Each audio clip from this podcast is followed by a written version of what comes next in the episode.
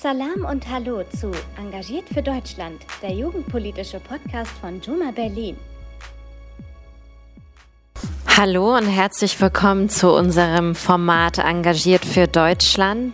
Zu Gast heute Olat Aden. Ich freue mich total, dass du hier bei uns bist und dass du die Zeit für uns gefunden hast.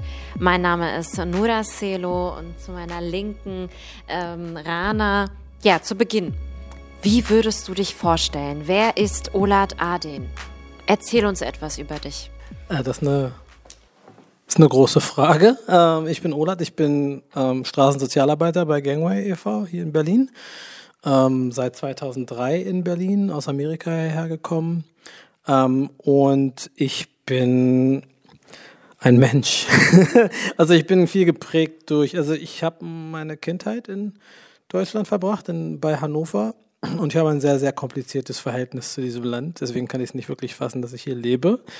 Ähm, weil, äh, und da kommen wir bestimmt später bestimmt nochmal irgendwie ins Gespräch drüber, aber äh, mich bestimmte Alltagsrassismen in meiner Kindheit geprägt haben, ähm, die mich auch dementsprechend dann verbittert haben. Und als ich dann gegangen bin, war ich eigentlich mit dem Thema Deutschland durch. So wollte nie wieder hierher. Ähm, bin jetzt aber in Berlin und Berlin ist auf jeden Fall nochmal was anderes als der Rest von Deutschland, genau wie New York was anderes ist als der Rest von Amerika.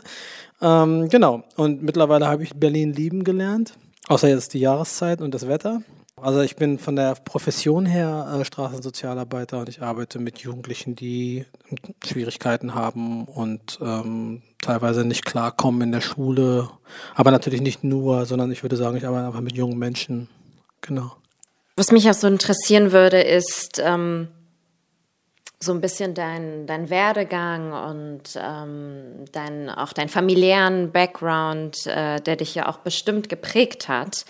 Ähm, genau, inwie, inwieweit haben sich denn deine Eltern oder deine Familie geprägt, äh, sei es in deinem Werdegang, in deinem Engagement? Genau, magst du darüber was erzählen? Mm, äh, da muss ich ein bisschen ausholen. Ähm, meine Eltern, also meine Mutter war deutsch und mein Vater, äh, also ich habe einen somalischen Background, mein Vater ist Somali ursprünglich gewesen. Leider komme ich aus einem sehr gebrochenen Familienhaus. Also ähm, meine Mutter ist gestorben, als ich sieben war und mein Vater war ein hochgradig gewalttätiger Alkoholiker ähm, und ist auch verstorben mittlerweile. Und mein, also mein Bruder und ich sind, ähm, unsere Kindheit war sehr gewaltgeprägt, also häusliche Gewalt. Ähm, beide meine Eltern sind auch an Alkohol verstorben. Und ähm, ich habe meine muslimische Familie, also meine somalische Familie, die alle mittlerweile dann in Amerika lebten und in Kanada, weil die alle schon in den 60ern geflüchtet sind, weil in Somalia herrscht Bürgerkrieg, das schon seit sehr, sehr langer Zeit. Ähm, deswegen ist meine ganze Generation und äh, Jünger in meiner Familie, viele sind Amerikaner und Kanadier, ähm, waren noch nie dort. Ähm, und ich hatte so gar nichts mit meiner, äh, mit meiner afrikanischen Familie zu tun in meiner Kindheit. War hier in Deutschland und habe sie zum ersten Mal kennengelernt, als ich 16 war. Jetzt war es aber so, ähm, dass meine somalische Familie noch sehr, sehr traditionell lebte. Also ähm, halt auch noch, ähm, da also ich bin halt so nicht sozialisiert und ähm, dort liefen tatsächlich so Sachen wie, dass meine Cousin, meine Cousinen irgendwie gegen ihren Willen verheiratet wurden und so. Und das war dann etwas, womit ich nicht, auch nicht klargekommen bin. Im Grunde genommen ist es jetzt so, dass mein Bruder und ich eigentlich, also ich habe in Deutschland, weder in Deutschland Familie noch kann ich sagen, dass ich Somali, äh, somalische Familie habe, ähm, sondern wir sind so ein bisschen auf uns alleine gestellt. Ähm, aus verschiedenen Gründen. In Deutschland war es eine sehr, äh, sag ich mal, gehobene, rechtsorientierte deutsche Familie. Ähm, wenn du in deiner Kindheit dann so Sachen hörst wie, ach Olaf, du bist ja schwarz, aber du kannst ja nichts dafür. So, ne? Also wenn du klein bist, also das macht was mit dir. Und ähm, später war ich dann mit dem Thema einfach durch. Und auf der anderen Seite war es halt ähm, eine Sache, wo ich auch nicht mit klargekommen bin. Und das war natürlich auch nochmal schwierig, weil das halt so ein äh, so eine heikle Kiste ist. Ne? Mein Vater ist natürlich überhaupt nicht, sie haben es teilweise auch gar nicht geglaubt, dass mein Vater alkoholkrank war. Ne? Das geht ja gar nicht. Also in ihrem Denken ist das ja gar nicht möglich, weil er darf ja gar keinen Alkohol trinken. Äh, was auch wiederum dazu geführt hat, dass er nie aus Deutschland weggegangen ist, weil er wusste, dass wenn er zurück zu der Familie geht, dass er dann auch aufhören muss zu trinken. Ne? Also das ist so ein, so ein Rattenschwanz von Dingen. Ähm, genau, aber das ist so ein bisschen mein, mein Hintergrund, mein familiärer Hintergrund. Ähm, ja, genau. Aber auf jeden Fall habe ich hier somalische Wurzeln. Genau. Kannst du uns was zu deiner Schulzeit erzählen? Wie hast du deine Schulzeit erlebt? Ähm, genau. Ja, Schule ähm, war dann auch so eine Sache. Ne? Also ich bin halt in, in eine Schule gegangen. Also ich und mein Bruder waren die einzigen schwarzen, farbigen Kinder in der Schule. Es gab auch so gut wie keine Migranten. Also ich hatte einen Klassenkameraden, mit dem ich auch gut befreundet war. Er war aus der Türkei. Ähm, und ansonsten war da so sehr, sehr wenig Multikulti, kann man das nun gar nicht nennen. Und äh, komischerweise kannte ich trotzdem jeden Türkenwitz, obwohl es überhaupt keine gab, ne? also äh, die man gehört hat. Und es war halt, also Komischerweise, ich bin nie so mit dem N-Wort betitelt worden. Das waren so andere Sachen. Ne? Also Roots lief im Fernsehen und ähm, dann war ja so, so Sachen wie Kunter. Ne? Kunter Kinte war halt so ein Sklavencharakter aus der Serie. Und meine, meine Reaktion darauf war halt die, ähm, entweder lasse ich es mir gefallen und ich bin ein Opfer oder ich hau drauf. Ne? Und ich habe mich halt entschieden, drauf zu hauen und ähm, war dementsprechend auch oft in Schwierigkeiten. Ähm, und die Pädagogen waren völlig überfordert damit. Also die haben mich einfach als gewaltbereit, eingest äh, als gewaltbereit eingestuft, ohne irgendwie mal ein bisschen hinter die Kulissen zu gucken, warum das vielleicht so ist. Ne? Also was da eigentlich so gerade abgeht. Und ähm, ich war super, super schwierig als, als Jugendlicher und hatte immer irgendwie, ich hatte halt diese tragische Familiengeschichte und dann hatte ich noch diesen Afro und die braunen Augen und jeder wollte dich zunächst erstmal retten, ne? Der Süße, wir müssen ihn jetzt retten. Aber dann haben sie es eigentlich nie durchgehalten, so und haben sich dann halt irgendwann fallen lassen, ne? Ob das jetzt ein Onkel ist oder ein Klassenlehrer oder so. Und das Kuriose ist, mein Bruder war gerade zum ersten Mal, aus der lebt in Northern California in Sacramento und der war gerade zum ersten Mal seit 17 Jahren oder so in Deutschland zu Besuch bei mir in Berlin. Und wir sind nach Hannover gefahren ähm, und wir haben, also die einzige Familie, die wir noch haben, ist meine damalige Sozialarbeiterin ähm, die ich damals als schrecklich empfunden habe. Ich dachte immer, die äh, will mir was Böses. Ähm, und ich hatte immer in meiner Erinnerung meinen Lehrer, ne, dachte ich immer, das ist wer der, der mich gerettet hat. Da gab es einen Lehrer, da war ich irgendwie so bis auf die Hauptschule abgesagt und kurz davor irgendwie rauszugehen und äh, rauszufliegen. Und ich dachte immer, der hat mich gerettet. Hab dann aber herausgefunden, dass sie eigentlich diejenige war, die in den Klassenkonferenzen immer für mich gekämpft hat, weil die wollten mich alle rausschmeißen was aber bedeutet hätte, dass ich dann in ein Heim gemusst hätte. Also, dass sie mich von meiner Oma weggenommen hätten.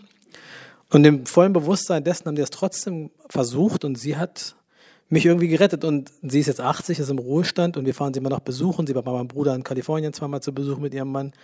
Es ist Familie, so, ne? Und äh, es ist äh, krass. Also auf jeden Fall, also die hat mich auf jeden Fall irgendwie gerettet, aber das war, ja, Schule war, war schwierig. Ich habe auch ähm, wirklich keine gute schulische Leistung äh, gehabt, hatte auch keinen Grund. Ich bin dann irgendwann DJ geworden und habe ganz viel Geld verdient damit. Dachte, das brauche ich alles nicht. Ich bin Co-DJ, bla bla bla. Und bin dann in Amerika ziemlich auf harte Zeiten gestoßen, als ich dann zurückgegangen bin und habe erst mit 27 dann so langsam die Kurve gekriegt. Da habe ich dann langsam gemerkt, wo ich hin wollte mit meinem Leben. Also du hast dich gerade erzählt, dass du fast aus der Schule rausgeschmissen wurdest und dass deine Noten gar nicht so gut waren. Wie hast du das dann, wie hast du danach die Kurve bekommen? Ähm, wie hast du dann dein Abitur gemacht? Oder hast du, oder wie bist du dann aufs, wie bist du dann auf einer Uni gekommen? Wie hast du studiert? Oder hast du das über einen anderen Weg gemacht? Erzähl uns mal darüber was. Das hat super viel damit zu tun, dass ich nicht in Deutschland geblieben bin. Ähm, ich glaube, ich bin mir zu 99 Prozent sicher, dass ich mit dir nicht an diesem Tisch sitzen würde, wenn ich in Deutschland geblieben wäre, weil das Problem ist, dass die Deutsch, in Deutschland werden die Weichen schon so früh gestellt. Ne? Also du musst mit 16 schon wissen, was du mit deinem Leben machen willst. Äh, dann musst du eine Ausbildung anfangen oder du musst dich irgendwie entscheiden. Und ich war einfach noch nicht so weit. Ne? Ich habe dann irgendwie meinen kleinen Hannover-Fame gehabt, habe mit 17 einen Großraumdiskus aufgelegt und habe irgendwie gedacht, das brauche ich alles nicht. Ähm, und in Amerika ist es aber nicht unüblich, dass du nochmal, also selbst Leute mit 40 nochmal die Karriere wechseln, nochmal zum, äh, zur Uni gehen und sich nochmal irgendwie umorientieren. Und als ich dann äh, in Amerika ankam, äh, bin ich erstmal richtig abgesackt, weil ich hatte halt keinen Plan B. Ich hatte, ich hatte einen Realschulabschluss gemacht. Ähm, äh, ich bin dann von der im letzten Jahr von der Hauptschule nochmal hoch auf die Realschule und habe mich dann irgendwie ein bisschen zusammengerissen durch Motivation von Freunden und so weiter und so fort und habe das geschafft. Aber das war auch so mit Ach und Krach und wollte dann auch nichts mehr mit Schule zu tun haben. Und ähm, als ich dann in Amerika, äh, als es mir, also mir ging es eine Zeit lang richtig schlecht. Also ich war auf mehr oder weniger auf der Straße und auch mit den falschen Leuten und ähm, habe auch echt viel Mist gemacht und bin halt froh, dass ich bei den meisten Sachen nicht erwischt wurde. Ähm, und habe dann irgendwann ähm, so eine Gewaltsituation erlebt, die ziemlich grenzwertig war, also wo ich dann auch so ein bisschen Angst um mein Leben hatte. Und als ich dann da rauskam, habe ich mir gesagt, okay, ich bin jetzt fertig so mit dem Thema und ich will jetzt irgendwie die Kurve kriegen. Und ich habe damals einen Job angefangen im Altersheim, so als Krankenpflegerhilfe. Also ich hatte ja keine Ausbildung, ich war nur die Hilfe einer Krankenschwester sozusagen. Und das war einer der tollsten Jobs, die ich je gemacht habe. So, ich habe total viele, es waren halt alles Menschen, die weit über 80 waren und äh, faszinierende Menschen kennengelernt. Und das hat mir Spaß gemacht, so Leuten zu helfen. So, ne? Also es hat mir auch irgendwie nicht abgestoßen, jetzt jemanden zu waschen oder so, ne, wenn die Leute das äh, so. Und dann ähm, habe ich eine duale Ausbildung angefangen, zeitgleich. Ich bin also kein Sozialarbeiter von der Ausbildung her, ich bin Miliotherapeut äh, und habe dann eine Ausbildung zur, zum Therapeuten gemacht und habe äh, über zehn Jahre in der geschlossenen Psychiatrie gearbeitet. Äh, erst mit Erwachsenen, später mit Jugendlichen. Und das ist so ein bisschen mein Background, genau. Ich bin dann, äh, habe dann Nacht, die Nachtschicht im Altersheim gearbeitet und bin tagsüber zur Schule gegangen und bin dann so in die in diese Arbeit gekommen und bin dann in Berlin Sozialarbeiter geworden. Also ich bin dann als Quereinsteiger eingestiegen bei Gangway. Genau. Und äh, das ist so ein bisschen der Background. Aber ja, genau. Also der Trigger der ganzen Sache war diese Situation, dass ich echt gesagt, ich will jetzt weg von der Straße und ich will das alles nicht mehr in meinem Leben. Und dann habe ich halt ernsthaft nach und genau, und ich wage halt zu bezweifeln, dass ich das mit 27 in Deutschland geschafft hätte weil der Weg hier so weit ist. Ne? Also wenn ich habe mit Jugendlichen zu tun, die die gleichen Fehler gemacht haben wie ich und die irgendwie sagen, ich würde alles geben, wenn ich nochmal zur Schule gehen könnte, aber dann muss ich erst den Abschluss nachholen, dann muss ich den Weg gehen und die Wege sind so weit, dass sie meistens sich gar nicht erst auf den Weg machen, um es zu versuchen. Ne? Und ich glaube, da muss man einfach nochmal neu denken, alternative Bildungswege finden und Leuten einfach eine Perspektive geben, auch wenn sie Fehler gemacht haben, weil es ist ja nie zu spät. Zumindest sollte es das nicht sein. Ja, man hörte auch raus, dass dir auch viele Steine in den Weg gelegt wurden. Du hattest keinen geraden, ebenen Weg. Und äh, ja, da würde mich auch interessieren, Wer hat dich bei diesem Weg unterstützt? Ähm, hattest du Vorbilder? Also natürlich die offensichtlichen Vorbilder, ne? Malcolm X äh, zum Beispiel, äh, ganz wichtig und ähm, alles, was mit Aktivismus zu tun hat, äh, war, war immer sehr wichtig für mich. Erzähl uns von deinem Engagement. Wo engagierst du dich alles? Genau. Mm. Ich habe angefangen, ähm, soziale Arbeit zu machen, also in Berlin, in Reinickendorf. Äh, gegen so Kurt Schumacher Platz äh, in, in der Ecke äh, mit einem Kollegen, äh, von dem ich ganz, ganz viel gelernt habe, Taner, äh, ursprünglich auch aus der Türkei, aber hier in Berlin groß geworden. Ähm, großartiger Typ äh, und, und es war äh, sehr gut, dass ich mit ihm zusammengekommen bin, weil ähm, ich war halt in der Situation, ich hab, war neu in Berlin, ich kannte überhaupt nichts in Berlin. Ich hatte noch nie mit muslimischen Jugendlichen gearbeitet, also es waren vorher immer eher äh, Latino, African American, ähm, aber halt nie explizit mit jetzt Jugendlichen aus äh, nordafrikanischen Ländern oder der Türkei und so. Und äh, mein Kollege war da halt sehr, kam von der Straße, war selber mal schwieriger Jugendlicher und ist dann als Quereinsteiger auch bei Gangway als äh, Straßensozialarbeiter eingestiegen. Und er hatte halt auch ein Standing bei den Jugendlichen. Ne? Er hatte halt dieses, äh, er hatte halt eine, eine sehr starke Persönlichkeit. Und mein Einstieg war gleich, gab Konflikt zwischen zwei Gruppen. Die hatten sich auch schon bewaffnet und ähm, die Polizei rief an, da muss jemand was machen, sonst gibt es bald Verletzte. Und dann hat er die beiden, äh, die in dem Konflikt involviert sind, in so ein China-Imbiss im Märkischen Viertel eingeladen. Und ich war ganz neu und denke, bist du sicher, dass du das wirklich machen willst? Ich kann dir nicht helfen. Ich habe überhaupt keinen Bezug zu diesen Jungs. So, ne? Und dann habe ich dabei gesessen und beobachtet, wie er innerhalb von drei Stunden diesen Konflikt gelöst hat. Also dass sie dann am Ende echt aufgestiegen, äh, aufgestanden sind, sich auf die Wangen geküsst haben, dann war das Ding durch. Und dann das war so mein Einstieg. Ich denke, so, was der gerade alles verhindert hat, mit einem Gespräch an Anzeigen, an Verletzungen, die da potenziell hätten passieren können.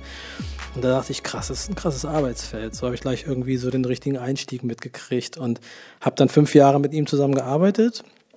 Und ich hatte halt immer die Erfahrung, und das aufgrund meines Aussehens, und ich hatte auch noch einen hörbaren Akzent, weil ich 15 Jahre kein Deutsch gesprochen hatte, dass Jugendliche immer gleich auf dieses Ding mit mir gegangen sind, so, ey, ich bin MC Massaker und äh, deine Mutter und so, ne? Und äh, so in, in die Richtung.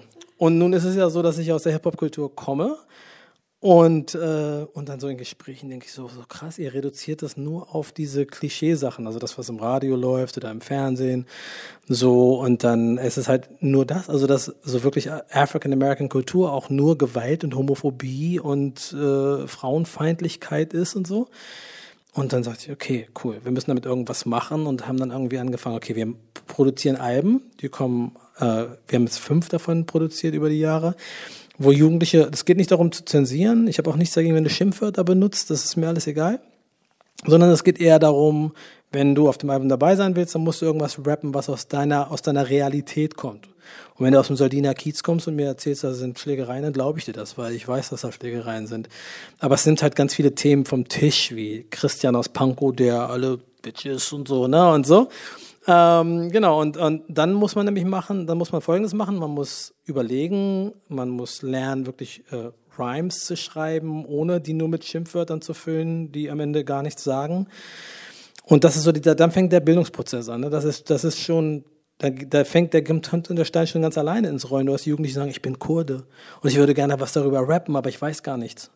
So, und dann mit der Motivation, Musik zu machen, fangen die tatsächlich an, sich vielleicht mal irgendwas durchzulesen oder eine, sogar mal eine Doku zu gucken und dann wird's politisch. Ne? Und dann musst du andere Gespräche aushalten. Dann kommen, dann verirren sich manche auf irgendwelche Internetseiten, wo dann die krassesten Verschwörungstheorien sind und dann muss man das, aber das ist ja cool, weil das ist ja dann, das ist ja Diskussion, das, das ist ja das, was man eigentlich will.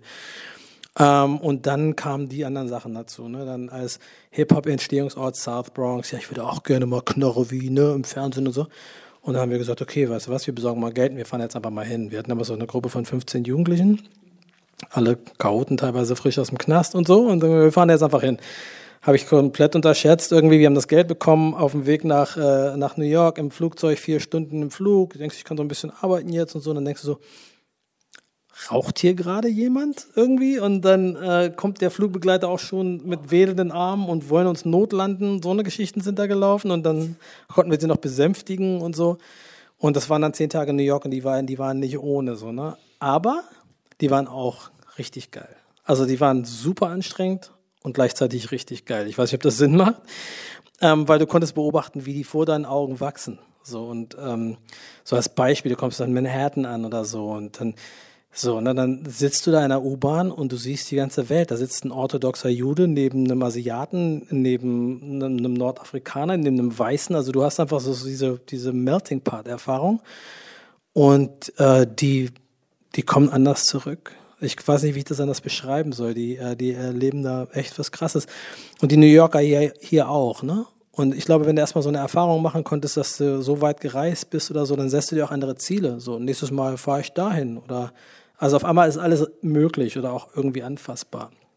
Genau, und dann ist es halt immer größer geworden. Und jetzt äh, bin ich halt im Szene-Team mit meinem Kollegen und wir machen halt viel Musik. Ich mache äh, Projekte in äh, New York mit Jugendlichen und hier in Detroit und hier Chicago und wir machen auch was in London dieses Jahr. Also viel internationale Sachen und immer so kreativ basierend. Also muss jetzt nicht Rap sein, ne? es kann Tanz sein, es kann Poesie sein, alles, was junge Menschen machen wollen. Genau. Das hört sich auf jeden Fall nach sehr viel ungebändigtem, förderungsbedürftigem Potenzial an, aus dem sehr viel werden kann. Ähm, du hast jetzt schon gesagt, was Hip-Hop-Kultur für dich nicht bedeutet. Aber was bedeutet es denn für dich? Und gehört Hip-Hop einer bestimmten Gruppe oder können sich alle potenziell damit identifizieren und etwas daraus machen? Also Hip-Hop äh, gehört jedem und jeder kann, kann seinen Platz darin finden. Ne? Was ich halt äh, faszinierend daran finde, ist, dass Hip-Hop äh, eine Kultur ist, die aus, aus, aus einem Brennpunkt entstanden ist, also aus der South Bronx, wo ähm, ein ganzer Stadtteil, der einfach mal komplett abgehängt wurde. Ne? Also es gab dort weder Polizei noch, ähm, noch Fire äh, Departments oder irgendwie sowas. Dazu gleichzeitig haben die eine Autobahn gebaut durch die Stadt. Also die, diese South Bronx war wirklich äh, regelrecht abgeteilt vom Rest der Stadt. Und ähm, also die war immer schon schwierig, ne? 20er, 30er, 40er Jahre war immer so eine Hochburg des Schmuggels äh, früher viele jüdische Menschen gelebt, dann Italiener ganz und die sind immer weiter fortgezogen, bis in den 60ern nur noch schwarze und braune Menschen dort lebten und ähm, das so weit abgesagt war, dass da keiner mehr leben wollte, der es sich halbwegs leisten konnte, abzuhauen. Und was dann passiert ist, ähm, wenn du dir Bilder anguckst über die South Bronx in den 70ern, wo diese ganzen ausgebrannten Ruinen, das sieht aus wie äh, Nachkriegsdeutschland, ähm, das, äh, da gab es einen Vermieter, der hat seine eigene, also anstatt die Wohnung zu sanieren für die Leute, die dort leben, hat er es einfach abgefackelt und die Versicherungsprämie kassiert. Und das hat sich über diesen ganzen Stadtteil ausgebreitet, so dass dieser ganze Stadtteil in Flammen aufgegangen ist. Sogar so krass, dass Jimmy Carter, der war damals Präsident, da auch mal durchgelaufen ist. Da haben sie irgendwie ein großes äh, Fass aufgemacht, so, ne? Und da war ganz New York in Angst und Schrecken, so, ne? Und, und so fing es an. Und die haben einfach angefangen, irgendwie sich irgendwelche Tanzflächen aus Pappe zu bauen um ihre eigenen Battles, äh, haben sich den, den Strom von irgendwelchen Sachen abgezapft, also alles illegal. Und so völlig aus der absoluten Not heraus so eine Kultur zu erschaffen, die heute eine billionenschwere Industrie geworden ist. Ne? Und die hatte ich mal was ganz anderes war, weil der Gründer von Zulu Nation war Africa Bambada und der war eigentlich ein Gangleader und diese Gang hatte das Sagen in der South Bronx. Und der hat aber irgendwann dieses Potenzial von Breakdance erkannt, nämlich dass Jugendliche sich miteinander messen in Form von Tanz anstatt einer Messerstecherei. Und hat dann diese Zulu Nation gegründet, die es heute noch gibt. Mit denen arbeite ich in New York. Jetzt, wenn wir mit Jugendlichen da sind, machen wir Workshops mit denen. Und ähm, hat dann angefangen, Leute aus den Gangs heraus zu rekrutieren, um dann diese Tanzbälle stattdessen zu machen. Also eigentlich kann man sagen, dass Hip-Hop was genau genau das Gegenteil von dem ist, ist was es heute vermarktet wird. Ne? Dieses Gewalt, äh, gewaltverherrlichende Ding so. Und klar, also wir reden ja hier jetzt nur von dem Mainstream, das was halt irgendwie sichtbar ist. Die Kultur ist wunderbar, wenn du in Berlin losgehst, also wenn kein Corona ist, siehst du hier alle möglichen super Künstler, die auf allen möglichen Bühnen stehen und ihr Ding machen. Ähm, du kannst von nach Palästina, von Palästina bis Beirut, es gibt überall eine Hip-Hop-Szene und die ist immer hochpolitisch. Und die Kultur ist super. Diese Industrie, die da, die da drüber steht, ist ein Problem. Und die Art und Weise, wie da vermarktet wird, ist ein Problem. Aber Hip-Hop ist für jeden, für jeden. Und jeder kann seinen Platz darin finden. Und das ist total wichtig. Ja, das hört sich sehr schön an. Ähm, jetzt warst du ja mit den äh, Jugendlichen oder hm, wirst es in Zukunft hoffentlich auch wieder sein, äh, mit den Jugendlichen aus Berlin in New York. Und das ist ja, wie du auch schon so ein bisschen angedeutet hast, schon ein etwas größerer Kontrast. Und die Jugendlichen in Berlin ähm, können sich ja irgendwo anscheinend äh, damit identifizieren und äh, begeistern sich auch dafür. Was hat es mit ihnen gemacht, als sie dann dort die Umstände gesehen haben? Ja, das ist eine super Frage. Also ich glaube, zunächst mal war immer schon mir immer schon klar, seitdem ich hier bin, dass es eine gewisse ja, ein, ein, gewisses Miteinander gibt zwischen Jugendlichen mit Migrationshintergrund in Berlin und der Geschichte von African Americans und dem Civil Rights Struggle in Amerika. Also die meisten Jugendlichen wissen, wer Malcolm X ist, die meisten Leute wissen, wer Martin Luther King ist, auch wenn es kein fundiertes Wissen gibt, aber sie sehen sich in einer ähnlichen Rolle. Ne? Also auch wenn es eine ganz andere, ein anderer Werdegang ist, natürlich. Aber sehen sich in einer ähnlichen Rolle so, dass sie sich unerwünscht fühlen oder dass sie keine Perspektiven teilweise haben oder denken, keine zu haben und so. Ähm, insofern war da immer schon so eine, so eine Connection zwischen, zwischen den zwei äh, Kulturen. Jetzt ist es so, dass ähm, wir nie diesen expliziten Auftrag hatten, jetzt den Jugendlichen äh, was in der äh, Richtung zu vermitteln, sondern wir haben einfach gesagt, wir fahren da hin und gucken uns das an und werten das dann aus. Und bei den Jugendlichen, äh, mit denen wir arbeiten, ist es ganz häufig so, wir arbeiten mit Jugendlichen, die zum Beispiel sagen würden, ich bin kein Deutscher. So, ne? Ich bin Berliner, aber ich bin kein Deutscher. Oder ich bin Kreuzberger oder ich bin aber kein Deutscher. Oder wenn du was über meine Straße sagst, haben wir ein Problem, aber Deutschland ist mir scheißegal. So.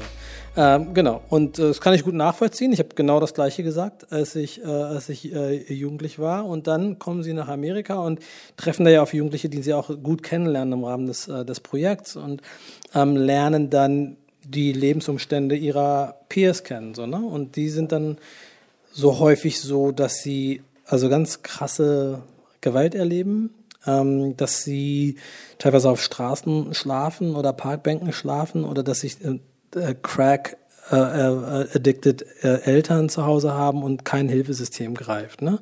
Also ähm, und sie denken nochmal anders über das eigene Leben in Deutschland nach. Ne? Also wenn ich hier krank bin, dann gehe ich zum Arzt und dann lasse ich mich krank schreiben. Das ist ganz normal. Das ist aber nicht immer so. Ne? Also es muss jetzt nicht Amerika sein. In diesem Fall ist es Amerika. Ich kann auch äh, in ein osteuropäisches Land äh, fahren oder so, da lerne ich dann auch ganz andere Lebensumstände kennen. Äh, nichtsdestotrotz ist ja hier in Hip-Hop die, dieser Aufhänger und deswegen ist es auch das kreative Tool so ein bisschen. Ähm, und die meisten von ihnen, und es war nie der Auftrag zu sagen, sei froh, du darfst in Deutschland leben oder so, ist, darum geht's gar nicht. Aber viele ähm, komme am Ende irgendwie auf den Schluss, ey, eigentlich ist es gar nicht so schlecht, so, ne, wo ich, wo ich so bin, so, ne, weil so in Gesprächen, wenn die Jugendlichen miteinander reden oder so, ja, ich krieg Hartz IV, was, was ist das Hartz IV? Ja, das ist so, und ich krieg so und so Geld für meine Miete. Wie, das gibt's irgendwie so? Also die New Yorker fanden das allen Wolken so, ich wünschte, ich hätte, ne, also ich will ja gar nicht sagen, dass das ähm, soziale Netz ja so toll ist, äh, dass hier alles super ist, aber es ist auf jeden Fall um einiges besser als was, äh, was in Amerika existiert. Ähm, das ist nochmal so ein bisschen der Punkt, ne? also darauf zu achten, was man selber hat. Nicht zu sagen, ist alles toll und ich bin froh, das zu haben, sondern darauf zu achten, was es gibt und, und das halt auch wertzuschätzen und auch zu beschützen, so, ne? weil, weil hier könnte es ja auch anders laufen. Ne? Und das politisiert dich ja auch, ne? wenn, wenn du vielleicht den Durchblick hast oder so. Das sind meine Interessen. Und wenn, äh, wenn ich hier als weiß ich nicht, wenn ich sage, ich bin, ich gehöre dazu und die Option habe, zum Beispiel wählen zu gehen, ähm, da sind ja ganz andere Interessen vertreten und ich sollte für meine Interessen dann vielleicht auch irgendwie eintreten als jemand, der hier leben will. So, ne? Also ich glaube einfach so dieses Verständnis zu haben, ich gehöre irgendwo hin. Auch wenn ich sagen kann, dass ich mich in Deutschland nicht immer zu Hause fühle, lebe ich hier so und dann sollte ich vielleicht auch irgendwie gucken, dass es hier auch irgendwie gut läuft. So, weißt du? total interessant. Daran sieht man auch, dass es manchmal ganz nützlich ist, einen Schritt zurückzutreten und einen globalen äh, Blick auf Lebensumstände zu werfen, um sich der eigenen Privilegien erstmal bewusst zu werden. Ähm, du hattest auch etwas erwähnt, was ich super interessant fand, und zwar äh, hast du deine äh, Familie in Amerika und äh, Kanada als Amerikaner und Kanadier bezeichnet. Das heißt, da ist ja äh, nochmal ein Gefühl der Identifikation, ähm, was ich in Deutschland zum Beispiel nicht so stark beobachten kann, weil Jugendliche sich schon in der dritten Generation ähm, beispielsweise hier nicht als Deutsch bezeichnen würden und auch nicht als Deutsch gesehen werden. Ähm, was bedeutet denn Heimat für dich und was bedeutet es für die jungen Menschen, mit denen du zusammenarbeitest? Zunächst ist es mal so, also Du hast auf jeden Fall ein anderes Lebensgefühl so ne in, in Amerika, weil du halt diesen diesen Fakt hast. Okay, also es ist erstmal unabhängig davon, wie ich aussehe. Äh, so alle sind irgendwie Amerikaner. Das ist jetzt ein bisschen oberflächlich, aber das bedeutet was auf jeden Fall für mich so ne. Ähm, während es hier irgendwie so ist, wenn ich hier in bestimmten Regionen unterwegs bin, dass Leute mich anschreien, weil sie der meinten, also erstmal, wenn ich kein Deutsch verstehen würde, würde ich es auch nicht verstehen, wenn du mich anschreist, Nummer eins, aber so dieses, wir bringen jetzt den Kuchen rüber, so mit Zeichensprache, ich sag so, wie kommt es, wie, so. Und das würde in Amerika halt auf diesem so nicht passieren, so, ne? Und das ist die eine Sache. Die andere Sache ist aber, dass äh, sich in Amerika ja auch viel verändert hat und ähm, und ich glaube, es gibt eine ganze Bewegung, die das gerne sehen würde, dass, dass Amerika sich anderweitig orientieren würde. Also ich brauche jetzt überhaupt nicht über diesen Menschen zu reden, über den ich nicht reden will, der vorher gerade Präsident gewesen ist und dieses ganze Movement. Und da gibt es hier ja auch genug Leute, die ähnliches denken. So, die Partei muss auch nicht benannt werden. Ähm, nichtsdestotrotz ähm, sind es Sachen, die brandgefährlich sind. Ne? Also ähm, ich, ich sehe, wenn ich, wenn ich mir die politische Entwicklung von Amerika angucke, sehe ich Faschismus. So, ne? Und das ist, ähm, das ist brandgefährlich, was da gerade passiert. Und ich finde auch die Strömung hier nicht, äh, nicht ungefährlich, ne? Also in, in die Richtung. Also auch wenn es geballt in anderen, in nur einigen Bundesländern auftritt, mehr als in anderen, ist es nichtsdestotrotz eine, eine, eine riesengroße Gefahr. Und ähm, ich glaube einfach, dass man irgendwie, und ich nehme mich da auch mit rein, ne? ich bin auch ein Teil des Problems, weil ich ähm, setze mich mit denen ja auch nicht an einen Tisch. Also für mich ist ein Trump-Wähler ein rassistisches Arschloch und ich will mit dem nichts zu tun haben, so, aber eigentlich müsste ich das Gespräch mit ihm suchen. So, ne? Also, oder den Dialog. Also es muss irgendeine Art von Dialog geben, weil wir uns irgendwie immer mehr in zwei Lager spalten. Und wir sind auf unserer Seite und die sind auf ihrer Seite und wir haben ganz krasse Vorurteile gegeneinander. Und manchmal kann man durch Dialog halt auch einiges erreichen. So, ne? und, und ich glaube, da muss man, da muss auch ich irgendwie lernen, über meinen Schatten hinauszuwachsen. So. Ähm, aber Heimat ist für mich irgendwann halt einfach ein Ort gewohnt, wo ich mich wohlfühle. So, ne? Weil, wenn ich jetzt von Berlin rede, ich wohne in Kreuzberg. Ne? Das, ist, das ist Heimat für mich. So, ne? Ich rede nicht von Lichtenberg. So, da fühle ich mich nicht so zu Hause. Ne? Also, äh, wir nehmen immer dieses Wort Berlin, aber es ist eigentlich Kreuzberg, es ist Neukölln, es ist so, das ist so meine Insel. Ähm, und ähm, ich habe ein ganz anderes Lebensgefühl, wenn ich auf der anderen Seite der Stadt bin. Und das soll gar nichts gegen die Leute heißen. So, ne? ist, ist, ich will auch gar nicht über einen Kamm scheren. Da wohnen ganz wunderbare Leute. Aber es geht einfach da, darum, was hier für ein Lebensgefühl vermittelt wird. Und ich habe keine Angst, äh, von Nazis zusammengeschlagen zu werden oder so. Die äh, machen das ja heutzutage anders. Ne? Also es läuft viel über Blicke, über abwertende Blicke, die ganz deutlich zu spüren sind. Ähm, und ein anderes Phänomen in Deutschland, was ich auch hier vermehrt wahrnehme als in anderen Ländern, ist, wenn du Rassismus erfährst in diesem Land, wirst du häufig in die Ecke gestellt, dass derjenige, der übertreibt und sagt, ach, das war doch gar nicht so gemeint, so, ne? du übertreibst, du bist zu sensibel. Und das habe ich sogar unter Sozialarbeitern schon erlebt, wo ich dann sage, nee, ich bin nicht zu sensibel. So, also es gibt bestimmte Sachen, die gehen einfach nicht. So, ne? Und man muss bestimmte Wörter gar nicht sagen. Es geht auch, man kann das auch anders sagen. Und trotzdem kommt es bei mir so an, wie du es gerade meinst. Und ich bin nicht dumm. So, ne? Und ich glaube, da ist so ein bisschen, also diese Heimatsache ist, ich glaube, du machst ja eine Heimat so, wie sie, wie sie sich gut anfühlt. Ich umgebe mich mit den Leuten, wo ich mich wohlfühle. Und ich bin in einer Gegend, wo ich mich wohlfühle, und das ist dann meine Heimat. Aber Heimat war für mich nie eine Nation oder eine religiöse Zugehörigkeit. Ich glaube, es gibt einfach schlechte Menschen in jedem Land. Und ich, ich möchte einfach gut behandelt werden. Ich möchte die Leute, die mir wichtig sind, gut behandeln. Und das ist Heimat für mich, ein Heimatgefühl. Kommen wir nochmal zurück auf den Engagement-Aspekt. Was bedeutet Engagement für dich? Also bedeuten würde es, dass ich mich für eine Sache einsetze und, und dafür halt auch auch meine Energie aufbringe ähm, oder, oder mich reinschmeiße in, in dem Sinne. Ähm, in, im, Im Kontext meiner Arbeit äh, sehe ich das gar nicht mal so krass mit diesem ganzen, weil es gibt mir auch ganz viel. Ne? Also es ist ja nicht so, dass ich, dass ich nur gebe, sondern ich kriege ja auch ganz, ganz viel zurück. So und ähm, ich bin am Ende des Tages so froh, einen Job zu haben. Also ich stehe morgens auf und ich zweifle nie an, was ich mache. So, ne? Und ähm, also ich fühle mich manchmal wie so, als ob ich das Lotto gewonnen habe, weil ich tatsächlich was mache, was mich erfüllt. So, ne? Anstatt irgendwie, weiß ich nicht, in einer Bank zu arbeiten oder so und jeden Tag irgendwas zu machen. Ich glaube, das würde ich nicht ertragen, irgendwas zu machen, was für mich keinen Sinn macht oder, oder so. Und ich das einfach nur mache, um meine Miete zu bezahlen.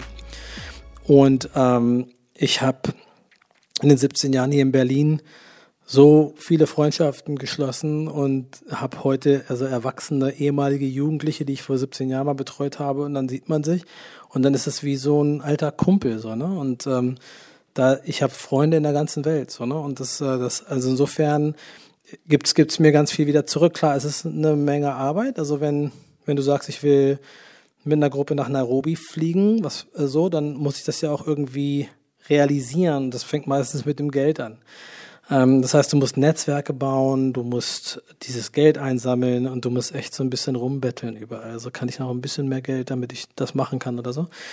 Das bedeutet wirklich, dass es teilweise viel Arbeit ist, aber dann machst du ja auch die Reise und da kriegst du alles wieder zurück. So, ne? Also insofern, ähm, das, das Sachen, die ich in meiner, im Kontext meiner Arbeit mache, sehe ich gar nicht unbedingt so als Engagement, sondern eher so vielleicht andere Sachen. Ne? Also wirklich mit Black Lives Matter auf die Straße zu gehen und zu sagen, ich stelle mich jetzt hier äh, bei minus fünf Grad hin und ich lasse mir das nicht gefallen oder so. Ne? Also ich, oder jeder, der sich für seine Community einsetzt oder so, für die Interessen von anderen aufsteht, ähm, so, ne? Das ist Engagement für mich. Du hattest auch Rassismuserfahrungen erlebt, vor allem Alltagsrassismus, den du erlebt hast. Aber Rassismus in Deutschland oder auch global gesehen ist ja auch ein strukturelles Problem. Ist dir das auch mal begegnet und ähm, legt dieser strukturelle Rassismus vielleicht auch den Jugendlichen, mit denen du zusammenarbeitest, Steine in den Weg und landen die vielleicht aus genau diesen Gründen dort, wo sie jetzt sind? Und was genau kannst du uns darüber erzählen? Ja, jetzt hast du ein Fass aufgemacht. Also, das wird das also vielleicht, vielleicht fange ich, ja klar, also struktureller, also äh, in Amerika ist es zum Beispiel so, ich fange mal da an, ähm, ähm, da ist halt die, die, die, der Rassismus vor allen Dingen im Kontext der Polizei. Also ist, wir brauchen, ne, also du hast ja mehr als genug Beispiele von den Sachen, die ja jetzt durch Handys gefilmt werden, was allerdings äh, immer schon passiert ist, nur jetzt wird es halt äh, gesehen. Ähm, ich kannte gar keine andere Art und Weise von der Polizei angehalten zu werden, das mit einem gezogenen, äh, mit einer gezogenen Waffe und direkt auf meinen Kopf gerichtet, meistens. Das ist, war für mich normal, das habe ich gar nicht weiter angezweifelt, so dass so passiert ist, ne? Also bei Schwarzen, ne? ganz klar. Und ähm, du hast dann einfach Angst weil du bist der, der Gewalt komplett ausgesetzt. Wenn der abdrückt, bist du weg vom Fenster so, ne? Und ähm, das ist ähm, na, das ist halt eine, das ist halt eine Behörde, das ist die Polizei, das ist eine Instanz, die haben Macht, die können, die können mit mir machen, was sie wollen im Grunde genommen. Die können auch mal kurz irgendwie ein bisschen Koks in mein Rück, in mein, in mein äh, Auto schmeißen, dann können sie mich verhaften, wenn sie das wollen. Also du bist ja komplett, du bist dieser, dieser Macht ausgesetzt. Und ähm, was Leute einfach nicht verstehen, wenn sie sagen, ja, aber es gibt auch schwarzen Rassismus oder so. Und wenn, wenn Leute dann einfach nur sagen, nee, es gibt keinen schwarzen Rassismus, dann ist das natürlich auch Quatsch. Auf individueller Ebene gibt es das natürlich. Es gibt Leute, die in die, in, also ich bin auf gar keinen Fall jemand, es sollte keinen Rassismus geben gegen niemanden. Aber wenn man sagt, dass es schwarzen Rassismus gibt, dann ist der ja nicht dann gibt, da, da steckt ja nichts dahinter. Das ist eine individuelle Tat eines Menschen, der jetzt zum Beispiel jemanden angegriffen hat, weil er eine andere Hautfarbe hat. Aber da, da steht keine, keine Instanz, keine Struktur dahinter. Und wenn ich aber als Schwarzer dieser, dieser strukturellen, äh, diesen strukturellen Rassismen ausgesetzt bin, dann ist das eine ganz andere Situation. Das sind halt diese, ne, das ist halt dieser institutionelle Rassismus, von dem ich, von dem, von dem ich rede, wenn ich mit Jugendlichen zu tun habe, die ähm, auch, ne, also halt auch gegen Deutsch und äh, Jugend, weiß nicht, Deutsche, also im Knast ist immer wieder, deutsche Jugendliche werden Kartoffel genannt oder irgendwie sowas.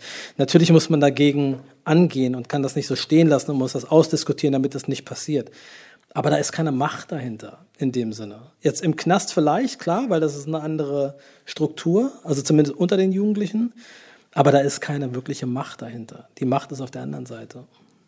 Wegen genau diesem Machtungleichgewicht würde ich auch sagen, dass es keinen umgekehrten Rassismus gibt gegen Weiße, sondern ähm, dass Rassismus nur in eine Richtung funktionieren kann. Und zwar von der Richtung, die die Macht hat, in die Richtung von den Menschen, die eben in der Situation keine Macht haben.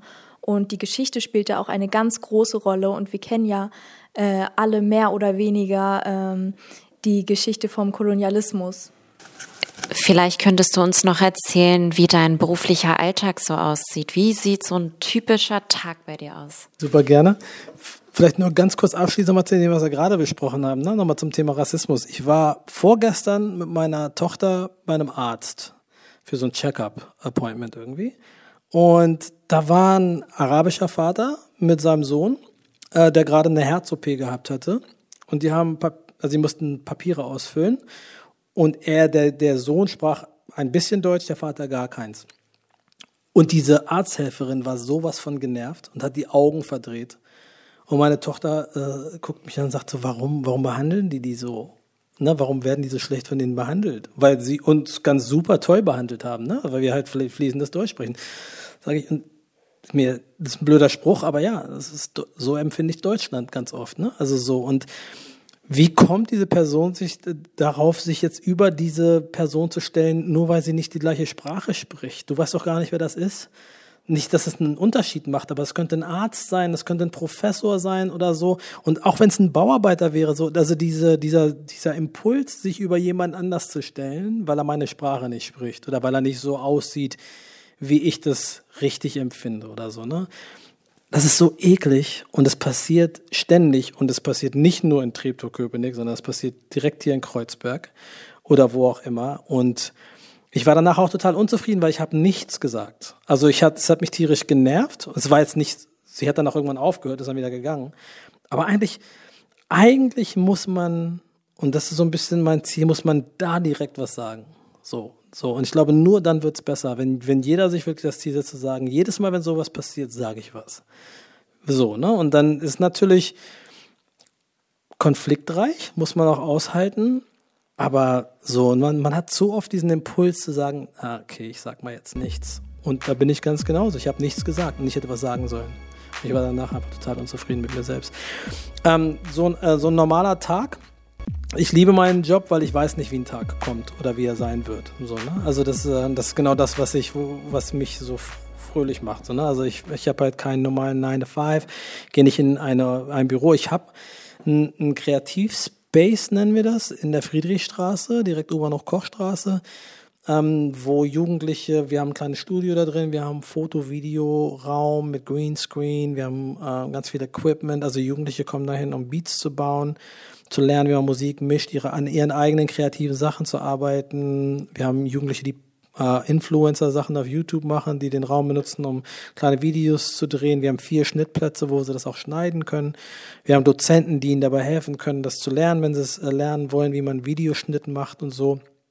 Wir haben noch einen anderen Ort, der heißt Street College. Das ist so ein, so ein Ort, wo Jugendliche auf Altern also im Vormittagsbereich auf alternativen äh, Wegen ihre Schulabschlüsse nachholen können, äh, MSA und so weiter. Und äh, im Nachmittagsbereich gibt's lauter Kurse von Fashion bis Fotografie, bis Filmemachen, bis Rap, Gesangsunterricht und alles bedarfsorientiert. Ne? Also wenn Jugendliche sagen, das interessiert mich, dann wollen wir darauf reagieren und sagen, okay, dann bieten wir das an, wir besorgen einen Dozent und wenn nächste Woche Häkeln der neue Shit on the Streets ist irgendwie, dann machen wir halt auch einen Häkel-Workshop. So, ne? Aber es geht darum, äh, erstmal das aufzugreifen, wofür Jugendliche sich, sich interessieren. Und wir haben ganz oft Jugendliche, die einfach sagen, ich will einfach nur rappen, kein Bock hier irgendwie so. Und dann sechs Monate später in so einem Audio-Signalfluss-Workshop äh, tatsächlich lernen, wie man Musik im Studio mischt. So, ne? Also und das ist das Ding. Ich glaube, du musst Leuten erstmal einfach eine Möglichkeit geben, anzudocken mit dem, was sie machen wollen.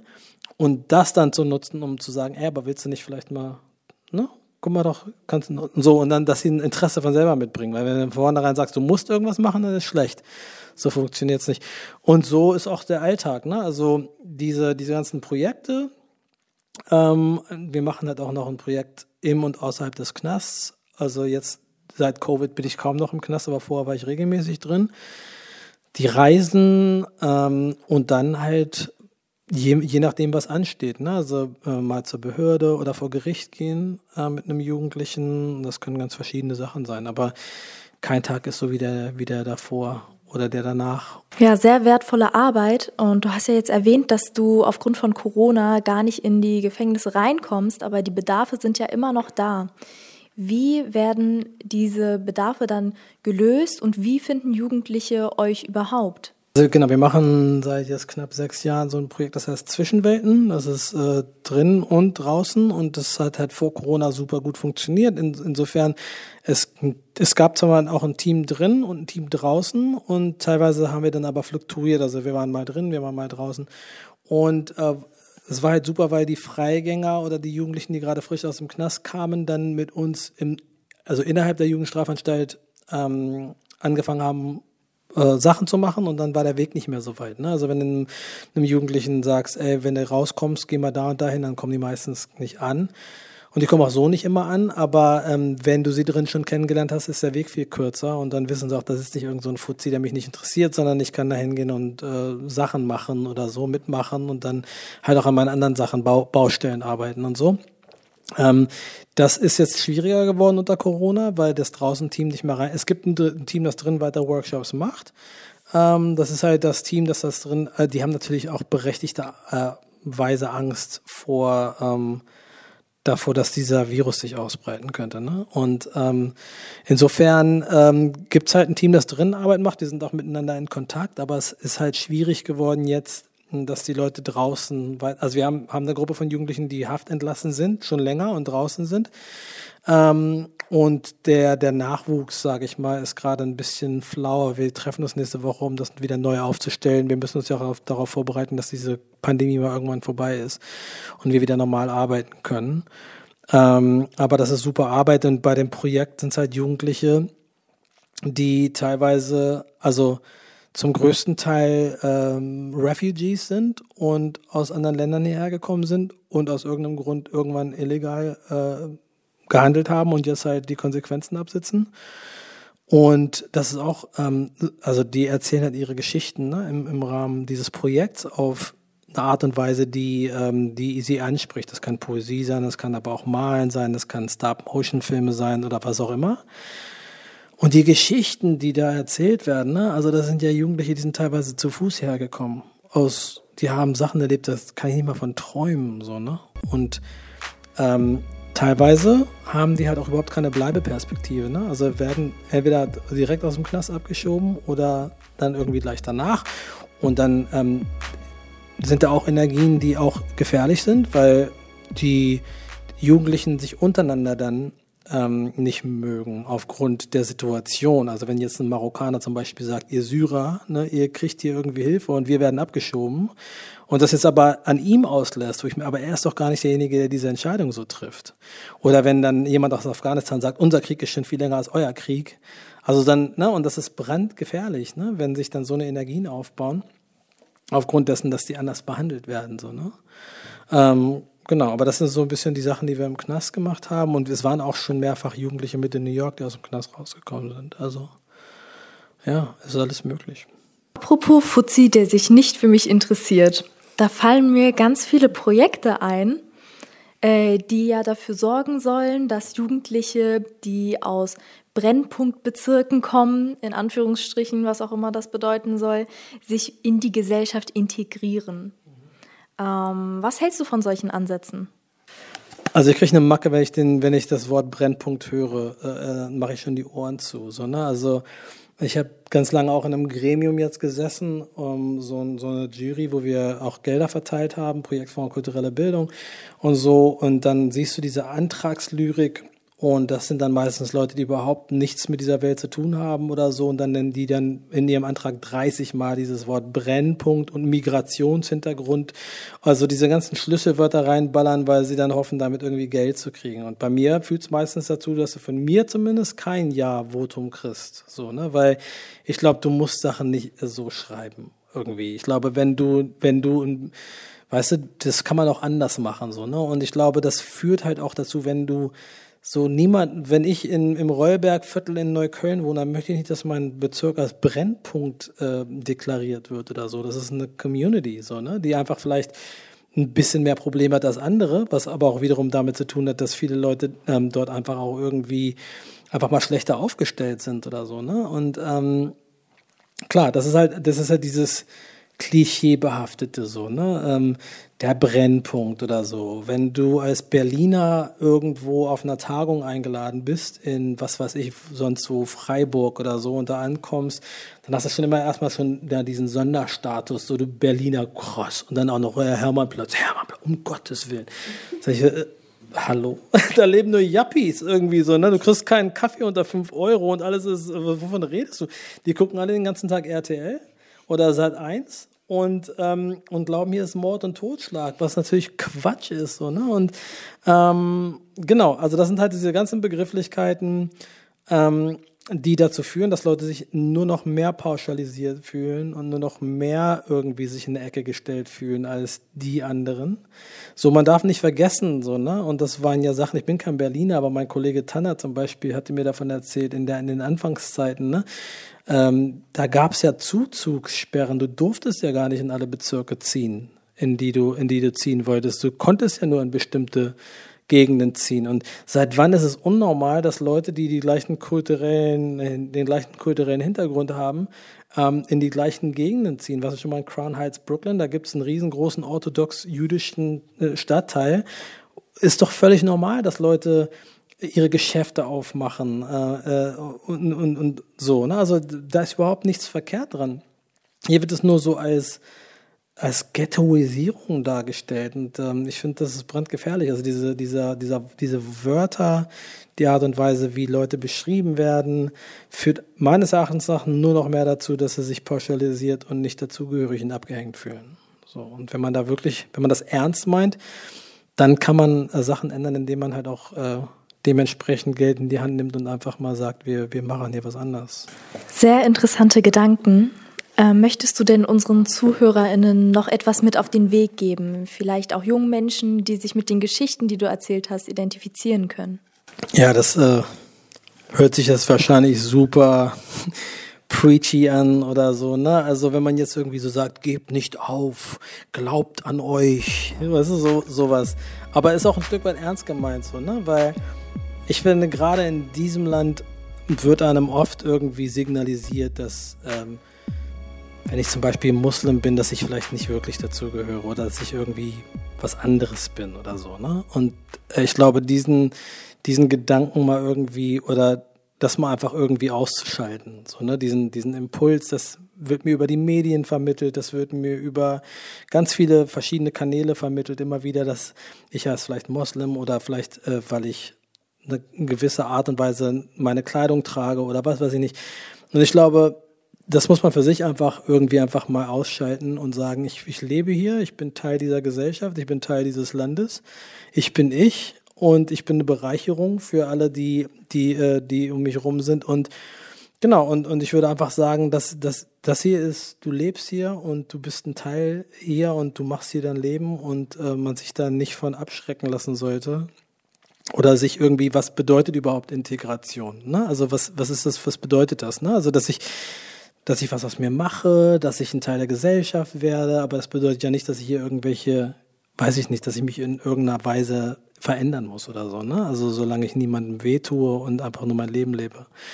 Und was halt Jugendliche angeht, irgendwie wäre so, wäre mein wichtiges Statement einfach so, dass es einfach nie zu spät ist. Ne? Also so, ähm, ob ich 22 bin oder 25 oder 27, wenn, wenn der Schalter irgendwann mal um, umlegt und ich sage, ich will jetzt aufhören mit bestimmten Sachen, die ich vielleicht davor gemacht habe, dass es einfach nie zu spät ist. Der Weg ist vielleicht länger und der Kampf ist vielleicht ein bisschen härter, aber es ist auf jeden Fall möglich. Und ich habe es ja auch irgendwie geschafft. Ne? Und ich denke, dass wenn, wenn mehr gerade Jugendliche mit Migrationshintergrund auch nochmal, also ich finde, es ist unheimlich wichtig, dass Sozialarbeiter, ähm, dass Lehrer ähm, das widerspiegeln, ne, also die, die Leute widerspiegeln, mit denen sie arbeiten, dass sie vielleicht in denselben, nicht, muss nicht derselbe Migrationshintergrund sein, aber einfach dieses, dieses Positivbeispiel zu haben, zu sagen, ey, weißt du, wenn der das geschafft hat, dann kann ich das auch. So, ne? Und das ist so ein bisschen die Sache. Also nicht aufzugeben und an sich zu glauben und einfach irgendwie, jeder kommt irgendwann raus aus der Scheiße. Ich habe es auch geschafft. Dann habe ich noch drei super wichtige, kurze Blitzfragen an dich. Bitte ohne zu überlegen in zwei Sekunden antworten. Als erstes, was ist dein Lieblingsessen? Hummus. Was ist deine Lieblingsstadt? Eine Stadt ist schwierig. Es ist auf jeden Fall New York, aber es ist Brooklyn specifically. So. Aber Berlin ist auch in meinen Top 5 auf jeden Fall. Und natürlich, wer ist dein Lieblingsrapper?